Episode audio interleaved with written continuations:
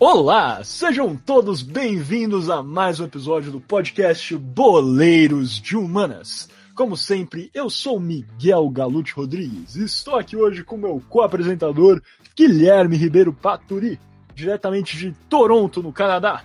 Gui, como é que você está hoje nesse nosso 16 episódio do podcast Boleiros de Humanas? Alô, alô, Miguel. Alô, alô, caro ouvinte, a todos que nos estão escutando nesse mundo mundial. Um prazer enorme estar aqui de novo e vamos lá para mais essa. Vamos lá então, estamos aqui hoje no 16 episódio, como vinha falando, cada vez mais estamos nos aproximando a um ano de Boleiros de Humanas. É, e hoje temos um episódio bem bacana para vocês. Como vocês podem perceber, fazia algum tempo que a gente não fazia um episódio sobre um derby, né, sobre um clássico é, com importância é, nas ciências sociais, seja no campo político, etc. E hoje a gente decidiu que íamos voltar a essa edição clássica que já fizemos algumas vezes aqui no podcast Poderes Humanas. Para quem não ouviu, recomendamos aí dar uma olhada no nosso episódio é, do Old Firm, que é o clássico entre o Celtic e o Rangers. Inclusive, o, o seu Rangers foi campeão, hein, Gui? Ó, o meu Rangers não. o, o, Rangers comandado pelo craque Steven Gerrard, que agora está se mostrando craque ali como técnico também, foi campeão depois de o que? Foram nove ou dez anos de hegemonia do Celtic. Está de eu volta o Rangers, né? Justamente, eu acho que o Celtic foi campeão nove anos seguidos. Se eu não me engano, é, eu acho que o Celtic era a equipe europeia é, que há mais tempo vencia consecutivamente é, a sua liga é, o seu campeonato, né, a sua liga, com nove. A, a, Juventus se aproxima, mas não chega ao Celtic, se eu não me engano. Né? É... Ou a Juventus também ganhou nove. Enfim, é, é uma das que mais ganharam de forma consecutiva nos últimos tempos.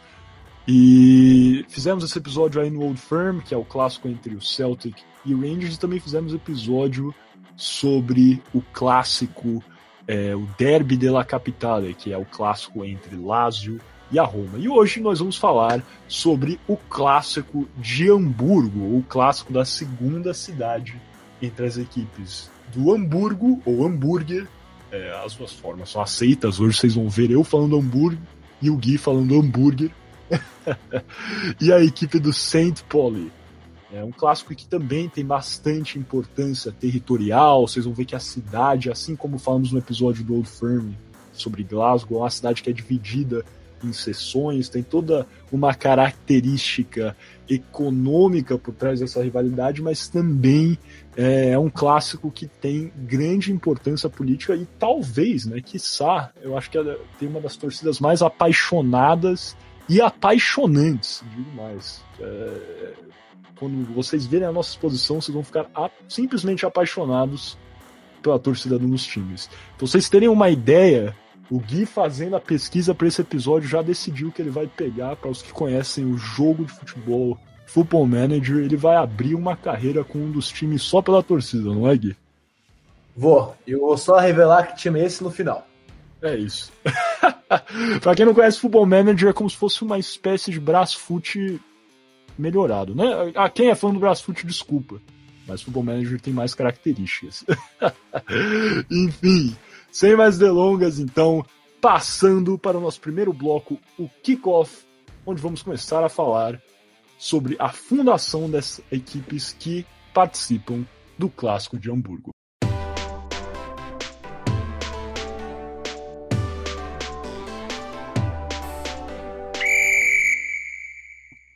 Sejam bem-vindos então ao nosso primeiro bloco aqui no podcast Boleiros de Humanas. Lembrando que o podcast Boleiros de Humanas é um programa Poder Cast, a divisão de podcast do jornal digital Poder 360.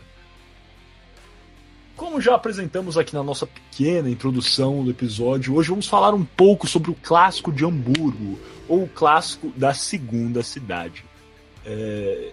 Esse nome, segunda cidade, faz referência, na verdade, é, a Hamburgo, a cidade de Hamburgo, ser a segunda maior cidade alemã é, após Berlim. Hamburgo é uma cidade que, apesar de muito grande, muito rica, tem uma característica, é conhecida dentro da Alemanha e até no ambiente europeu por ser uma cidade é, avant-garde, assim, uma cidade que não que tem características meio é, underground, alguns pontos é, musicais, etc.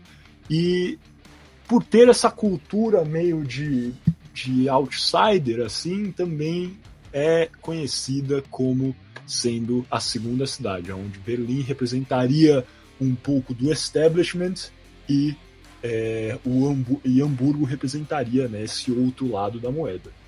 É, mas a verdade é que Hamburgo, sendo à beira do rio é, Elba, é, tem um dos maiores portos do mundo, na verdade, não só da Europa. A, o porto de Hamburgo batalha pelo posto de segundo maior porto europeu com é, o porto de Antuérpia, com o porto de Rotterdam, é, na Holanda sendo o maior porto euro, europeu de longe. É, e é uma cidade que possui uma história eh, bastante rica, uma história que permeia desde a fundação da Liga Anseática, que a Liga Anseática, inclusive, já fiz até uma tese. É, tese não, vai um trabalho escolar, vamos chamar assim, é, que era uma união entre cidades, é, estados medievais que dominou o comércio do norte europeu e os bálticos entre os séculos 12 e 14. É, e a sua história começa lá nessa Liga Asiática, assim, né? Com a história de poderio de Hamburgo, quero dizer. E passa pela sua inclusão no Sacro Império Romano Germânico como uma cidade imperial livre. Que as cidades imperiais livres dentro do Sacro Império Romano Germânico é, eram aquelas que eram gerenciadas formalmente somente pelo imperador. Porque aos que conhecem um pouquinho sobre a história é, do Sacro Império Romano Germânico, as cidades, né, as regiões eram entregues a diversos príncipes é, do Império Romano Germânico, é, mas as cidades livres eram governadas somente, ao menos em tese, é, pelos é, imperadores. Assim tinham, né, como o nome tende a, a indicar, uma liberdade maior. Me corrija se estiver errado, porque aqui, ó, o Gui é o nosso especialista em Império romano, principalmente no Sacro Império Romano Germânico. Eu não conheço muito bem, mas fiz a minha pesquisa aqui e acho que estamos saindo bem. mas, é, sendo assim, a cidade né, de Hamburgo surgiu aí na Liga Hanseática, foi ganhando poder com o comércio é, no norte europeu e os bálticos, teve a sua inclusão na, é, como cidade imperial livre no Sacro Império Romano Germânico e apesar de se tornar uma cidade bastante poderosa, é, ela sofreu com algumas catástrofes também, que ajudam a entender é, um pouquinho dessa característica aí de é, robustez é, de Hamburgo e, e, um pouquinho sobre o porquê surgiram é, esses grupos tão coesos e, porém diferentes dentro da cidade. É, algumas catástrofes, podemos chamar assim, que passaram por Hamburgo, incluem aí o grande incêndio de Hamburgo, que simplesmente queimou um terço da cidade é, em maio de 1842, e os graves bombardeios, depois, se vocês quiserem, pesquisem, é, imagens né, da destruição que é, foi, foram os bombardeios à cidade de Hamburgo durante a Segunda Guerra Mundial. E após a plena destruição de Hamburgo é, na Segunda Guerra Mundial, com investimento externo é, norte-americano, a cidade emergiu como um polo industrial e econômico. É, essa riqueza absurda, é, já combinando com essa característica histórica de ser um polo comercial, começando aí com a Liga Asiática, passando a sua inclusão ao Sacro Império Romano Germânico, é, a cidade abriga componentes importantíssimos para a economia da Alemanha, como a bolsa de valores mais antiga do país é, e o banco comerciante mais antigo do mundo, o Berenberg Bank, é, que foi fundado em 1590. É, e também, né, na cidade temos unidades de empresas multinacionais de tecnologia, especialistas em varejo. Então, é uma cidade que, apesar de ter essa, é, essa qualidade, característica de outsider que eu vinha falando, também tem um histórico. E quando eu falo de histórico, de fato, é um histórico que começa lá no século XII de ter bastante poderio econômico, de ser anti-establishment nessa cena é, boêmia, mas também de ter um pé plantado no establishment com o banco é, comercial, comerciante mais antigo é, do mundo e também ter toda essa riqueza, né? E assim como vocês devem imaginar, é, com tamanha riqueza, tamanho poderio econômico, a cidade acabou por se tornar um polo cultural é, e esportivo.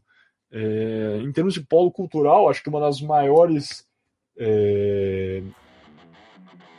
É, podemos chamar de heranças aqui de Hamburgo para o mundo musical é ser a cidade, né, o ambiente onde os Beatles se tornaram os Beatles. Para quem não sabe, é, os Beatles não foi formado como uma junção de algumas bandas é, em Liverpool, né, no, no, Reino Unido, e porém eles viajaram, se mudaram para a Alemanha e com uma formação que ainda não era aquela bem conhecida é, do Fab Four, começou a tocar em Hamburgo e foi em Hamburgo que os Beatles realmente moldaram é, o seu estilo e começaram a ter né, um pouco dessa magia que encantou o mundo aí, continuou a encantar o mundo, continuará até o resto dos tempos, né? E acho que a área que mais representa isso, a área boêmia de Hamburgo, como eu vinha falando,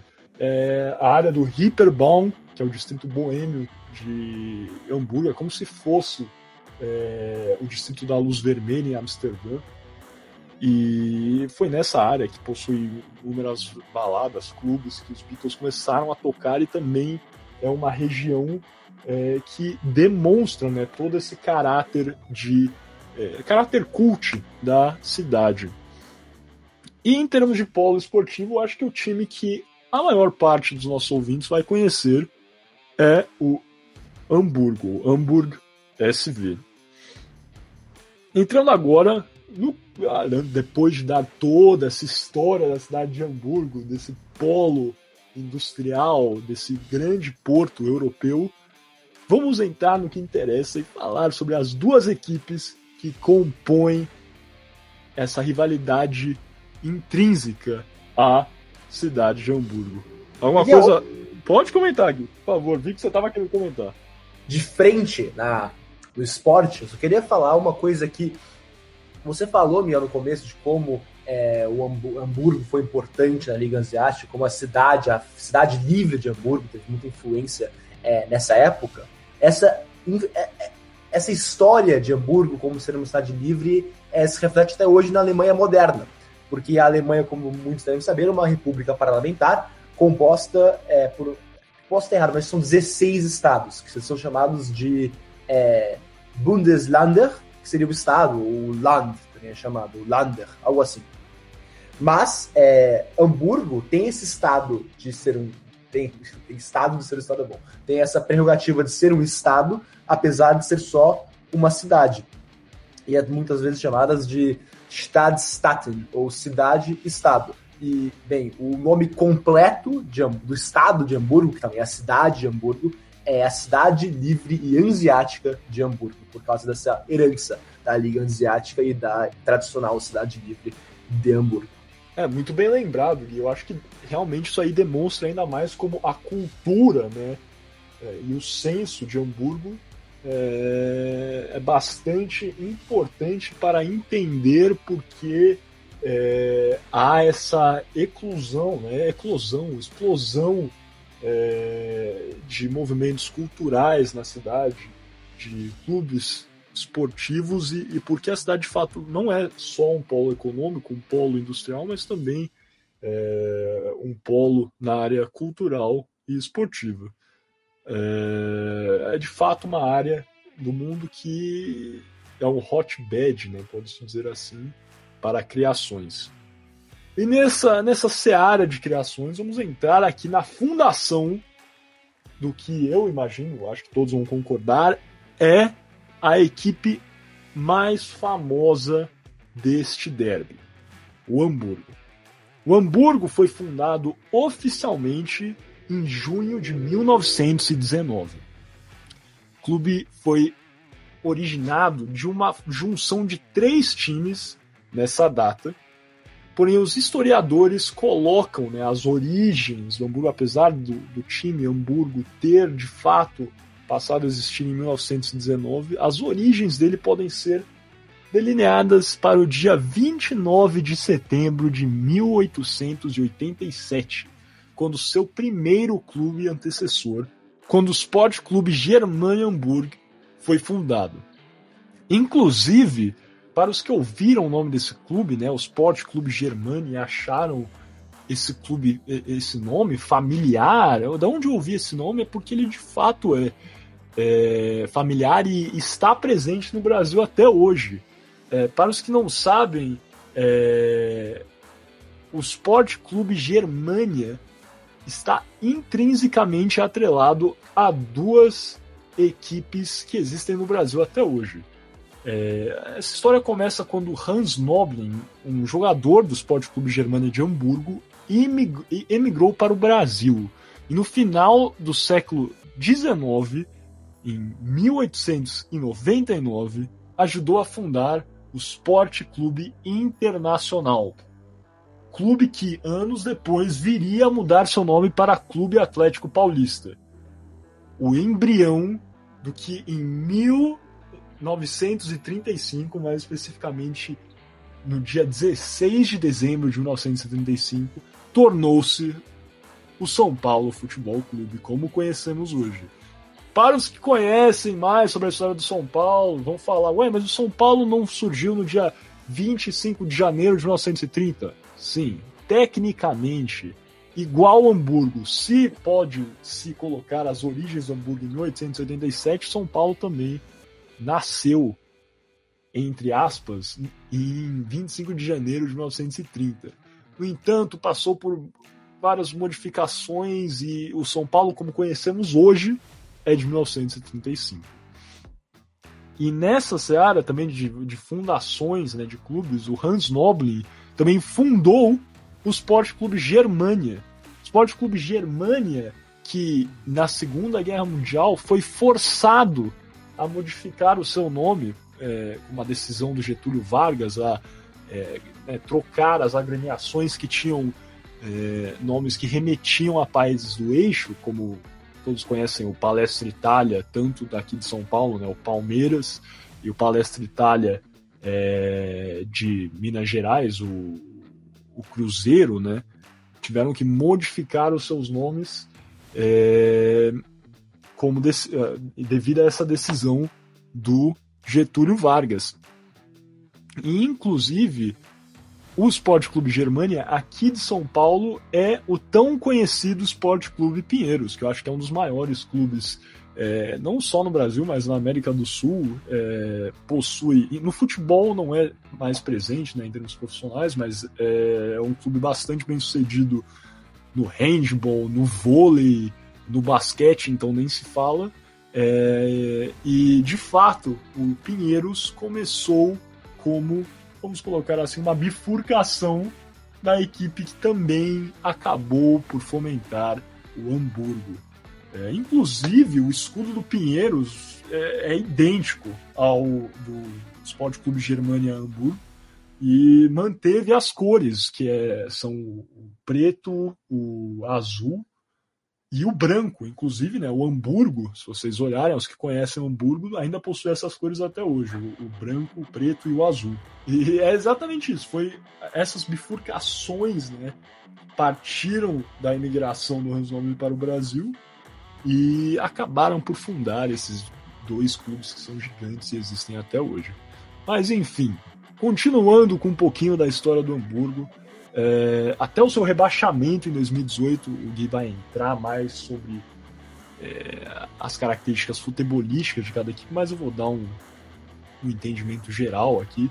Uh, até o seu rebaixamento em 2018, o Hamburgo era a única equipe a participar de todas as edições da primeira divisão, desde a fundação efetiva da equipe ao final da Primeira Guerra Mundial. É, aos que não conhecem muito bem, o Bayern de Munique, né, o tão poderoso Bayern de Munique, campeão mundial, campeão da Champions League, é, foi rebaixado da primeira divisão em 1955 e com a fundação da Bundesliga em 1963, não foi incluído no hall de equipes participantes, sem tendo que jogar a segunda divisão por algumas é, edições até finalmente entrar na primeira divisão em 1965, onde permaneceu até hoje. Inclusive tem uma história engraçada sobre é, o rebaixamento do Hamburgo em 2018. É, existia no estádio do Hamburgo o Volker Park Stadion, certamente não pronunciei esse nome corretamente, mas no estádio do Hamburgo existia um relógio que marcava o tempo em que o Hamburgo permaneceu na primeira divisão. Estou usando tudo aí no, no gerúndio, né, no, no passado, porque é, de fato o Hamburgo foi rebaixado em 2018 e esse relógio começou a marcar, teve uma mudança no tempo. Começaram a marcar o tempo do Hamburgo ao segundo o relógio marcava, né? É, o tempo da existência do Hamburgo desde sua fundação. No entanto, após o Hamburgo não subir, não conseguir o acesso à Bundesliga na temporada seguinte, o relógio foi desativado e removido do Volkspark Stadium. Assim, né? Acho que pode, porque até tinha virado motivo de chacota é, nos torcedores. Não é mesmo, Gui? Essa história eu acho que você conhecia, não é possível. É, tem clube que faz isso, né? E depois se arrepende. Também tem um clube de Minas Gerais que tinha uma faixa no estádio dizendo desde 1921 na primeira divisão teve que tirar recentemente. Putz, fico triste com uma notícia dessas. Mas é exatamente, o Hamburgo, que tinha jogado 55 temporadas consecutivas a Bundesliga, agora está indo para a sua terceira, né? Já está jogando a sua terceira temporada consecutiva na Bundesliga 2. Não sei se será conseguir o acesso, veremos dessa vez.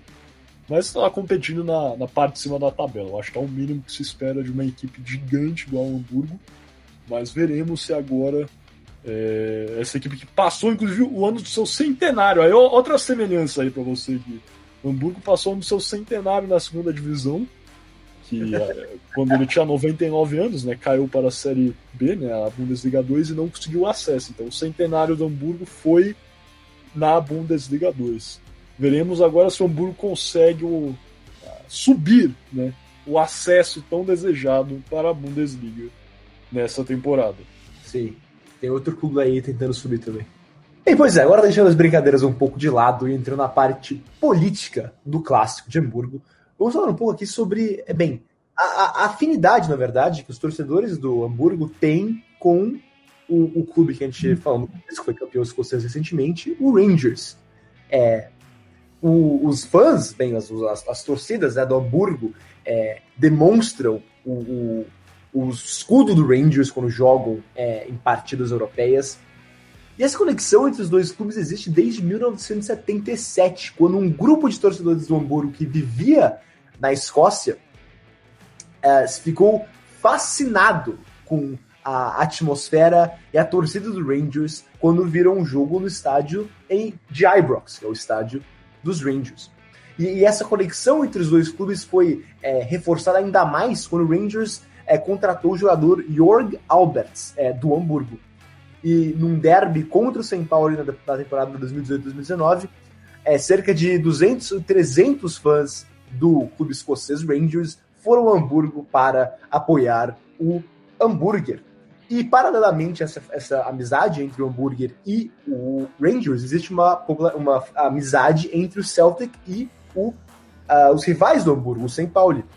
E, tem eventos é, interessantes, né, Liel, que aconteceram em, com essa amizade entre o St. Paulo e o Celtic. É, justamente. Eu acho a gente colocou isso aqui para vocês que ainda não assistiram o nosso episódio no Old Firm. Depois deem uma olhada, acho que dá para entender.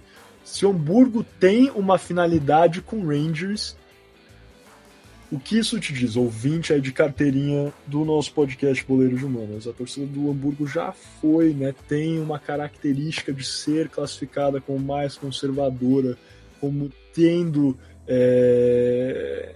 Exato, caráter semelhante ao do Rangers. Alguns torcedores um pouco mais. Eu chamei de torcedores, mas na verdade é, posso classificá-los como bandidos também.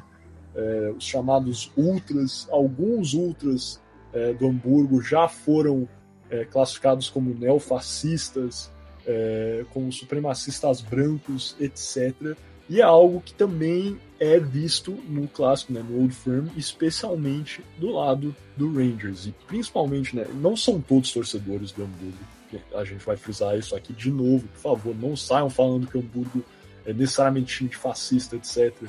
É, porque não é, não é o caso com o Rangers também. É uma parcela da torcida desses times que infelizmente é muito vocal. E inclusive são essas parcelas que é, também não são só essas parcelas, mas esses grupos, né, esses ultras que têm esses pensamentos políticos semelhantes costumam ser bastante vocais e, e buscam né, a aceitação e o apoio é, na, no, na seara é, global. E são esses grupos aí que, do Rangers e do Hamburgo que costumam se comunicar.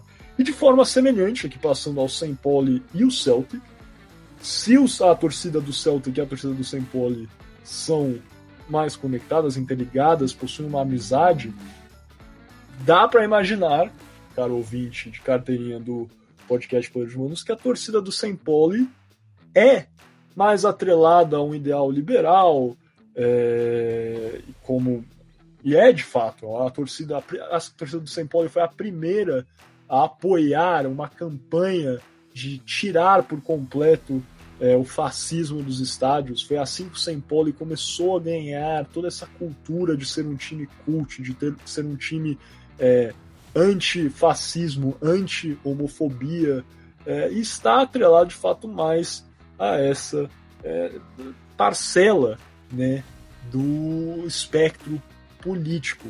É, mas isso é, é, algo que o clube em si cultivou. Enquanto o Hamburgo não cultiva necessariamente essa, é, é esse pensamento político que alguns ultras proferem em cânticos, etc., o Sempoli de fato abraçou por si essa ideia é, de ser um clube progressista, e vamos falar um pouco mais quando entrarmos aqui né, na história do St. Mas agora que a gente está falando um pouco sobre essas amizades, acho que vale entender né, que a torcida do Celta, que é conhecida por ser progressista, etc., liberal, é tão amiga da torcida do St. Pauli por causa disso. E de qualquer forma, é, como o Gui vinha falando, aconte...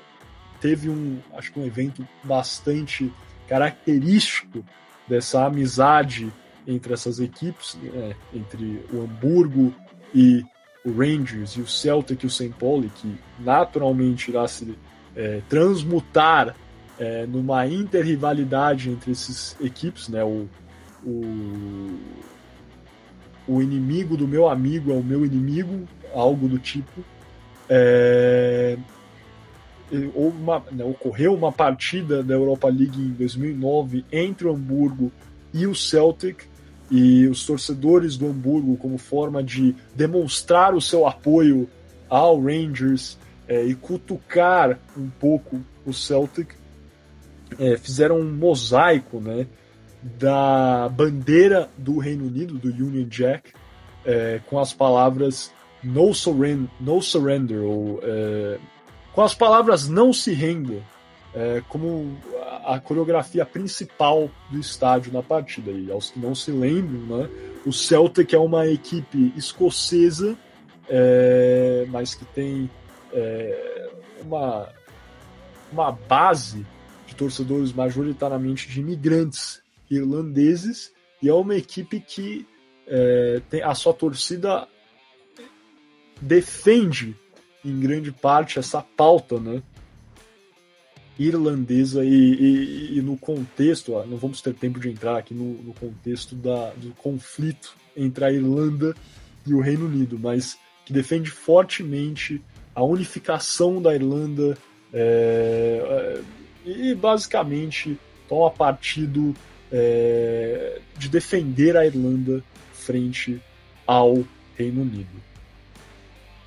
E eu já entrei aqui falando, mas acho que só cabe o último, a última ressalva, é, que com, novamente, o avanço do neofascismo na Europa, né, por volta dos anos 80, é, é somente uma parte dos torcedores do Hamburgo que de fato aderiram a esse movimento. Não é a torcida inteira do Hamburgo. O Hamburgo não é um time de fascista, mas que com o avanço do fascismo é, na Europa nos anos 80 e esse avanço que foi sentido fortemente nos estádios de futebol, é, uma parte dos torcedores do Hamburgo ficaram um pouco mais atrelados a esse é, entendimento político.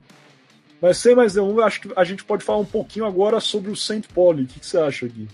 Sim, com certeza. Já entrou bastante, né, Miguel? Né? Acho que a gente falou bastante já. Mas só para dar uma completada no que você estava falando, de o St. Pauli ser uma, uma, equipe cult, só para falar um pouco rapidinho é, sobre a, a, história do St. Pauli, né? Então, o St. Pauli foi fundado é, em, em 1899 e, e apesar de não ser um clube tão bem sucedido, ficou bastante tempo na segunda divisão, mas como o Miguel falou, é um clube que tem esse status cult, um status é, é bem atrelado a uma certa ideologia. Por quê? Porque em 1980, é, muitos, muitas pessoas da contracultura punk rock é, que estava surgindo é, em Hamburgo começou a apoiar o, o, o clube. E com isso, essa, esses ideais liberais dessas pessoas ficaram muito atreladas à equipe, tendo então virando espécie de torcedores ativistas ao mesmo tempo. É justamente isso. O, como eu vinha falando, né, a cidade de Hamburgo tem muito dessa, desse ambiente avant-garde. Eu falei aí sobre o distrito boêmio da cidade e é, o clube, né, o St. Pauli foi fundado em 1899, como o Gui já apresentou aí, né, de futebol, é, e no início era uma equipe intrinsecamente é, da área portuária da cidade. Tinha já uma torcida é, de trabalhadores do porto, etc.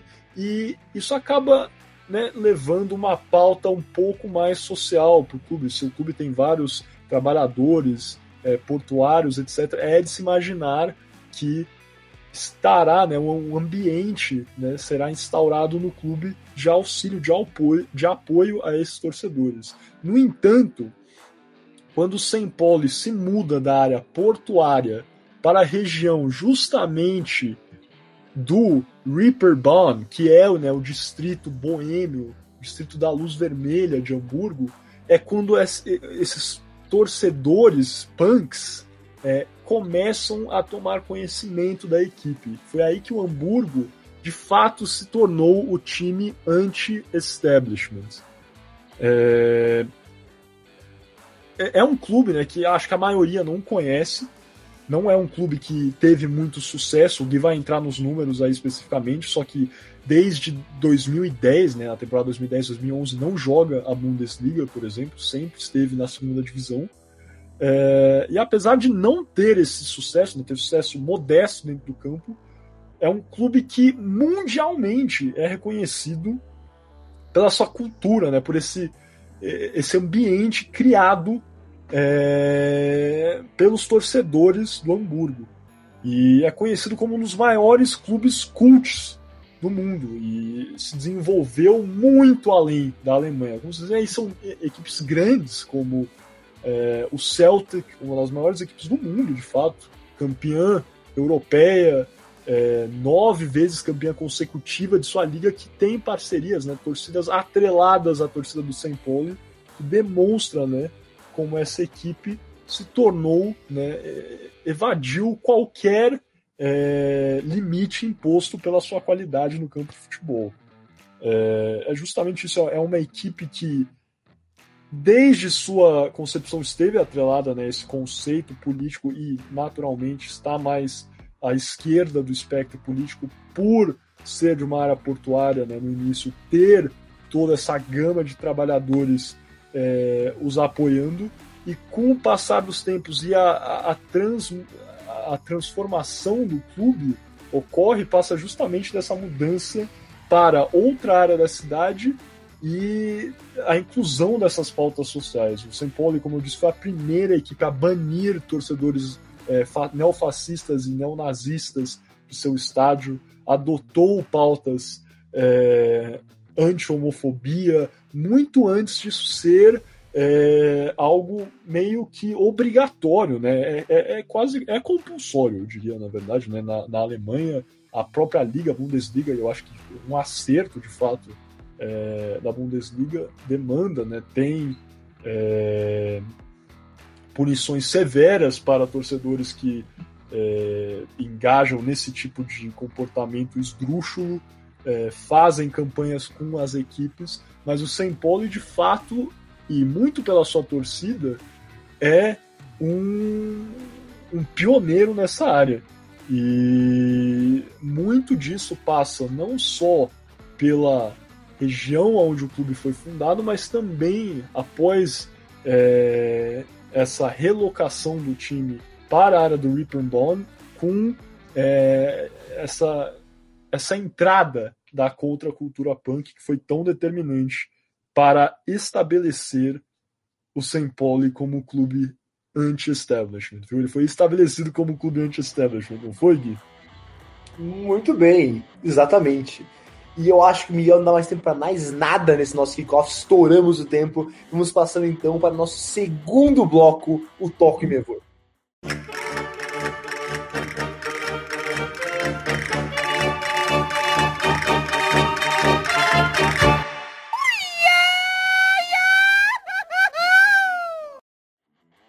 Vamos lá então para o nosso segundo bloco do podcast Boleiros Humanos, o nosso Toco e Me Voe. E lembrando sempre que você está ouvindo o podcast Boleiros Humanas, o programa Podercast, a divisão de podcast do jornal digital Poder 360. E vamos passar aqui de frente para, bem, a história da rivalidade entre o São Paulo e o Hamburger, mas agora no âmbito mais esportivo. Depois a gente o Miguel explorar muito bem essa, bem, as diferenças realmente políticas que existem entre os dois clubes.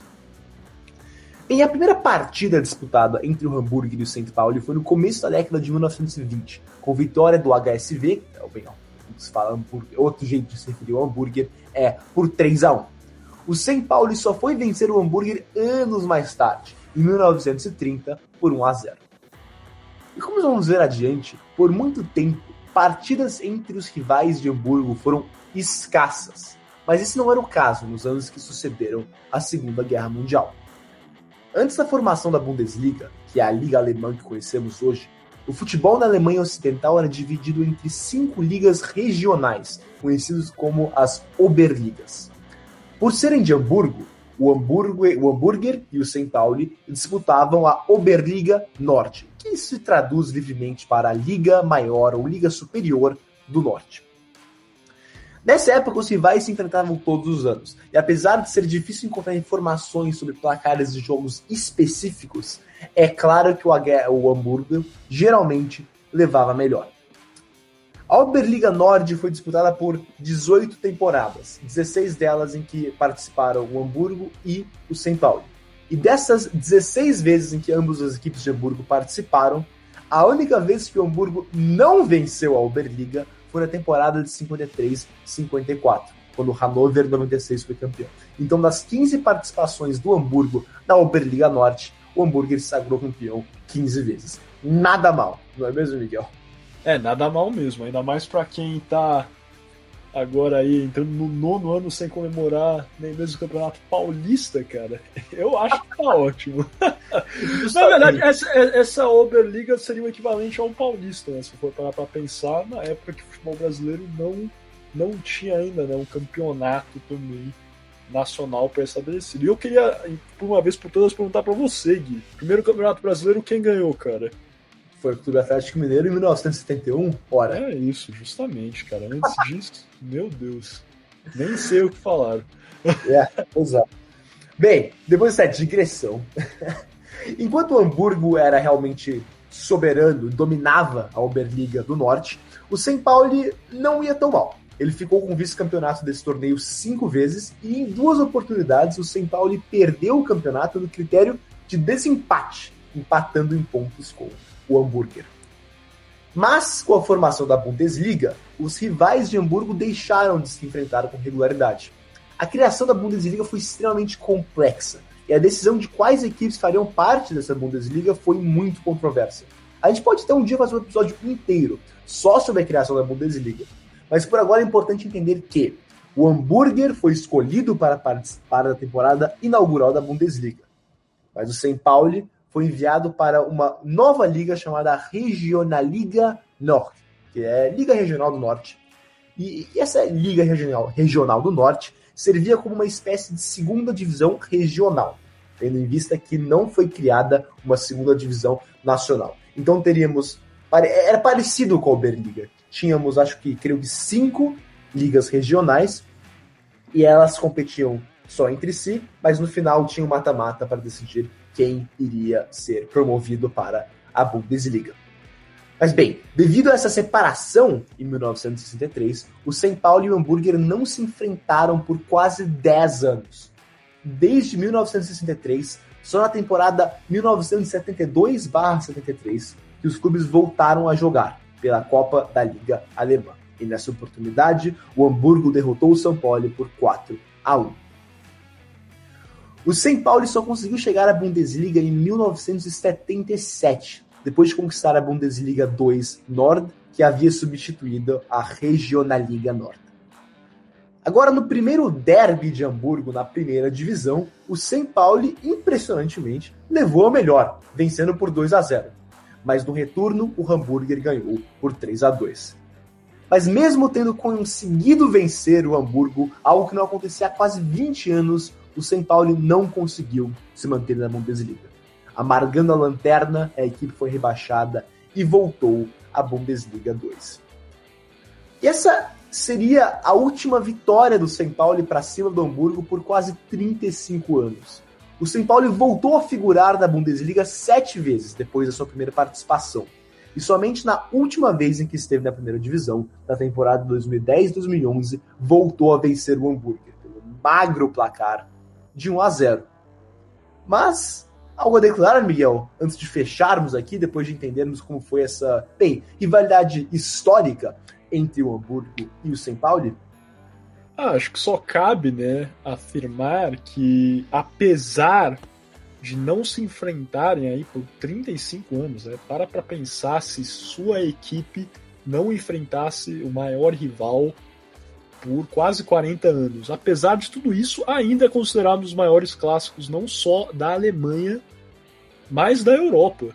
Isso só demonstra né, como a participação ativa política, social da torcida do São Paulo é importante. É uma torcida barulhenta, sempre está aparecendo e que de fato incomoda a equipe do Hamburgo, né, que é maior, é, com certeza mais. É, assim? No campo não há nem comparação entre as duas equipes. Mas o Paulo continua a ser relevante justamente é, pela beleza né, que a participação de sua torcida tem no campo social. Então, acho que isso aí só demonstra, mas não é nem um clássico que tem a sua importância dentro é, das quatro linhas. É um clássico que é quase jogado por inteiro fora delas, não é, Gui? Exatamente, exatamente. É, é, é realmente impressionante. Mas com isso, passamos para o nosso terceiro bloco, o arremate.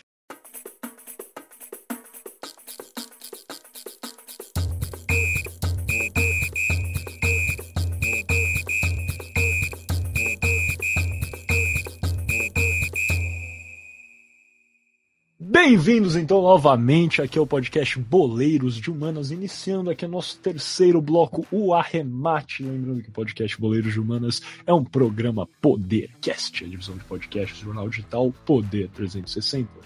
O Arremate, como sempre, para os nossos novos ouvintes, é o nosso terceiro bloco, porém é o primeiro, desculpa, é o último bloco dessa nossa primeira parte. Então, se você está ouvindo é, em algum aplicativo é, distribuidor de podcasts, etc., é, lembrem-se que a segunda parte estará em algum lugar aí próximo aí do browser do seu aplicativo. Então, depois de você terminar de ouvir essa parte, recomendo que vocês continuem e escutem a segunda parte. Mas enfim, sem mais delongas, entrando aqui no nosso arremate, é que vamos entender um pouquinho da história recente é, desse clássico de Hamburgo e as estatísticas do é, confronto. Como vimos no último bloco, a equipe do. Pauli é, é, aquela equipe sobe e desce, né? A gente já falou aqui nos episódios sobre isso, equipe ioiô. Equipe que sobe e daí logo já desce, mas sobe de novo, daí desce de novo.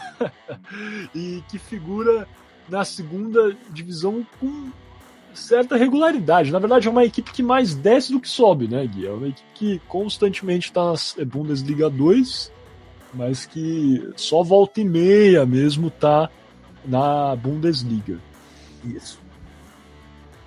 E esse não é o caso, obviamente, para o Hamburgo. Como eu já falei lá no primeiro é, bloco, é, por muitos anos o Hamburgo, o Hamburger, é, foi a única equipe que nunca tinha sido rebaixada é, à Bundesliga 2, participando de todas as edições da primeira divisão alemã, desde a fundação da liga em 1963. Como falei, tinha aquele relógio né, no estádio do Hamburgo que contava é, cada momento, até o segundo, que o Hamburgo tinha permanecido na primeira divisão.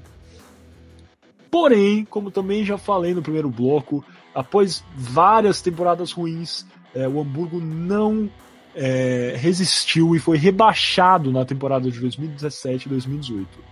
Interessantemente, esse rebaixamento abriu um novo capítulo na rivalidade de Hamburgo. Tendo em vista que desde o rebaixamento do, do Hamburgo em 2018, desculpa, os dois rivais estão na Bundesliga 2, não conseguindo conquistar o acesso. Então os dois estão competindo lá, porém não conseguem é, conseguir, né, não, não chegam ao acesso. Isso é interessante porque, como o Gui já falou, né, por vários anos essas equipes não figuraram na mesma divisão e agora por é, acho que é, estão na terceira é, temporada consecutiva que estão jogando frequentemente uns contra os outros, não é, Gui? Quem leva melhor nessa nova fase do clássico de Hamburgo que está ocorrendo ao menos duas vezes ao ano? Pois é, Miguel, é, nesse novo capítulo, né, como a gente está chamando da rivalidade, o São Paulo é o mais vencedor.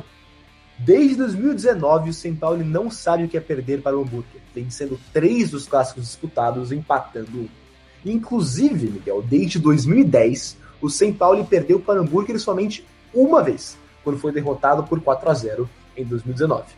Mas de lá para cá, são três empates, quatro vitórias e somente uma derrota. Então está fazendo realmente frente ao hambúrguer, o São Paulo, apesar dos dois não, não tendo conseguido é, subir é, para a Bundesliga. E antes de continuar para as estatísticas, Miguel, eu queria comentar que a, na Alemanha tem uma coisa que não existe no Brasil, que quando a gente falou que o hambúrguer teve várias temporadas ruins antes do rebaixamento, eu acho que duas ou três vezes antes de 2000, desde 2010, desculpa, é, o Hamburgo se salvou numa espécie de repescagem que existe na, na Bundesliga. Se você terminar, acho que é em décimo, décimo sétimo, que seria rebaixado direto no Brasil, mas se você é, terminar décimo sétimo ah, na Bundesliga, você disputa uma repescagem. E o Hamburgo, o Hamburgo ganhou a repescagem é, em duas ou três ocasiões e não foi rebaixado. É, por isso que foram realmente, passou perto várias vezes, né, Miguel? É, semelhante ao que foi o rebaixamento do River Plate, né? Aos que lembram, é, no início dessa década, quando o River Plate, é, que agora acho que é um dos maiores, já era, né, um dos maiores clubes é, da América do Sul, mas desde que subiu da Série B Argentina, é, de fato se legitimizou, acho que como legitimou como um dos maiores clubes da América do Sul e o rebaixamento, se eu não me engano, ocorreu assim, né, Gui? Existe esse sistema de repescagem playoffs na Argentina, em que o River jogou um ano e conseguiu é, se salvar e no próximo ano, é, de fato, desceu para a Série B. Isso. Na Argentina é difícil, que muda o campeonato há três anos, então é difícil saber quando tem repescagem.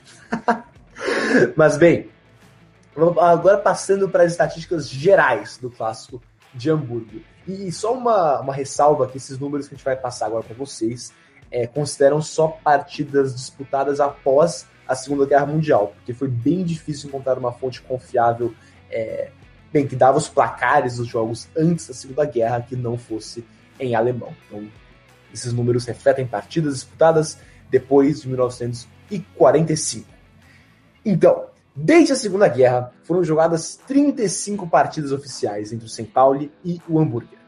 O Hambúrguer é amplamente soberano sobre seu rival, vencendo 19 dos 35 confrontos. O São Paulo venceu apenas 7 e houveram 9 empates. A maior goleada da história do confronto foi um 6 a 0 aplicado pelo Hambúrguer para cima do São Paulo em 1986. Também houve outro 6 a 0 é, também do Hamburgo é, para cima do São Paulo, aplicado em 1950. A maior vitória do São Paulo para cima do Hamburgo não pode nem ser chamada de goleada, porque foi somente 2 a 0. E esse placar aconteceu várias vezes, mas pela última vez em 2020. O Hamburgo também tem mais títulos importantes conquistando seis campeonatos alemães, pela última vez é, conquistando a Bundesliga, né, em 1982, 1983. O clube também tem três Copas da Alemanha e duas Copas da Liga Alemã. E agora, no âmbito internacional, o Hamburgo conquistou a Copa Intertoto em duas ocasiões, em 2005 e 2008. E eu acho que explicar rapidinho para o nosso ouvintes o que é a Copa Intertoto, porque eu não sabia até antes desse episódio. é, a Copa Intertoto é, era afinada a Copa Intertoto, o que seria a terceira divisão, vamos colocar assim, a terceira, o terceiro degrau da pirâmide continental da UEFA. Era um torneio que, assim como a Champions League e a Europa League, era jogado por equipes que se classificavam via suas ligas nacionais e seria a terceira é, competição, né? classificando aí equipes de uma parte mais intermediária da tabela. É, e inclusive a UEFA estava com planos de voltar com uma competição é, semelhante à Copa Intertoto. Agora me fugiu o nome dessa competição, mas tinha planos de voltar com essa terceira é, terceiro degrau né, da pirâmide continental europeia. É, não sei como está esses planos. Li é, parece que há algum tempo que eles estavam meio no congelador devido à pandemia é, da Covid-19, mas veremos. Eu pessoalmente gosto muito dessa ideia, acho que campeonatos continentais sempre são interessantes. Inclusive, acho que isso aí é mais interessante do que fazer o que ocorreu aqui né, no Brasil. Obviamente, eles agora todos os times vão para Libertadores, né? Acho que teremos oito times brasileiros nessa Libertadores, se eu não me engano. Isso ocorre porque eles querem ter Libertadores no ano inteiro, sim, compreendo isso também, precisam ter mais times. Mas talvez seria mais interessante termos é, uma terceira competição para incluir esses outros times. Mas enfim, não vamos entrar no mérito agora, né, Gui? A, a hora do de, debate não é nesse bloco. Pois é, Miguel, tá, tá dando, acho que tá dando spoiler do debate. Mas, é, passando, voltando agora para os títulos do Hamburgo, é, em 1970, do âmbito internacional, em 1976 1977, o Hamburgo conquistou a European Cup Winners' Cup, que é bem atual é, UEFA Europa League, e foi vice-campeão da Recopa Europeia de 1977, tomando uma goleada é, do Liverpool. E também foi vice-campeão da mesma Recopa Europeia em 1983. Mas, bem, a maior conquista do clube foi a Champions League de 1982 1983. E os nossos ouvintes gremistas já estão sorrindo agora que eu estou falando da Champions League do Hamburgo, porque o, notoriamente né, o Hamburger foi derrotado pelo Grêmio no Mundial de 1983 com um show de Renato Portaluppi que marcou dois gols, garantindo a vitória do Grêmio por 2 a 1. E agora, passando para o São Paulo, é, a equipe só conquistou títulos de âmbito regional. A equipe conquistou a Bundesliga Norte em 1977 e a Regionalliga Norte em cinco oportunidades. O clube também foi vice da Bundesliga 2, 2 lembrando que é, essa é a segunda divisão da Alemanha, em três oportunidades. E, bem, olhando assim, podemos ver que o Hamburgo tem muito mais títulos e uma sala de troféus muito maior do que a do seu rival São Paulo. Mas o São Paulo é uma equipe talvez, bem, mais simpática do que os seus rivais em Hamburgo. Mas bem, Miguel, algo mais para declarar antes de fecharmos a primeira parte do episódio Boleiros de Humanas sobre o derby de Hamburgo?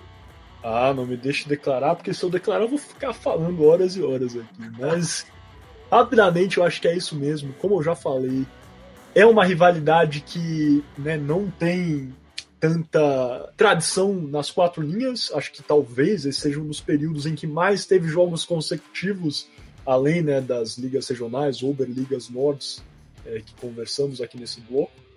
É, mas é uma rivalidade que é tão potente é justamente por essa característica da torcida do Sempoli, por ser apaixonada e por ser de fato apaixonante. Mas então é isso, sem mais delongas, então é, gostaria de agradecer a todos por ouvirem essa primeira parte. É, como sempre, convido vocês a clicarem aí na segunda parte, se estiverem ouvindo né, nos seus distribuidores de podcast, é, para acompanharem os nossos próximos blocos, onde teremos é, o Shootout, que é aquele jogo rápido de perguntas e respostas sobre temas relacionados ao podcast de hoje e depois partiremos para o nosso quinto e último bloco, é, as alternadas, onde vamos ter um debate, talvez sobre o tema que já começamos a abrir nesse bloco, talvez não, teremos que clicar nesse segundo, nesse, nessa segunda parte do, do podcast para descobrir. Mas como sempre, agradeço pela sua audiência e até a próxima, se não forem ficar para a segunda parte. Como sempre, convido-os à segunda parte. Muito obrigado e até a próxima.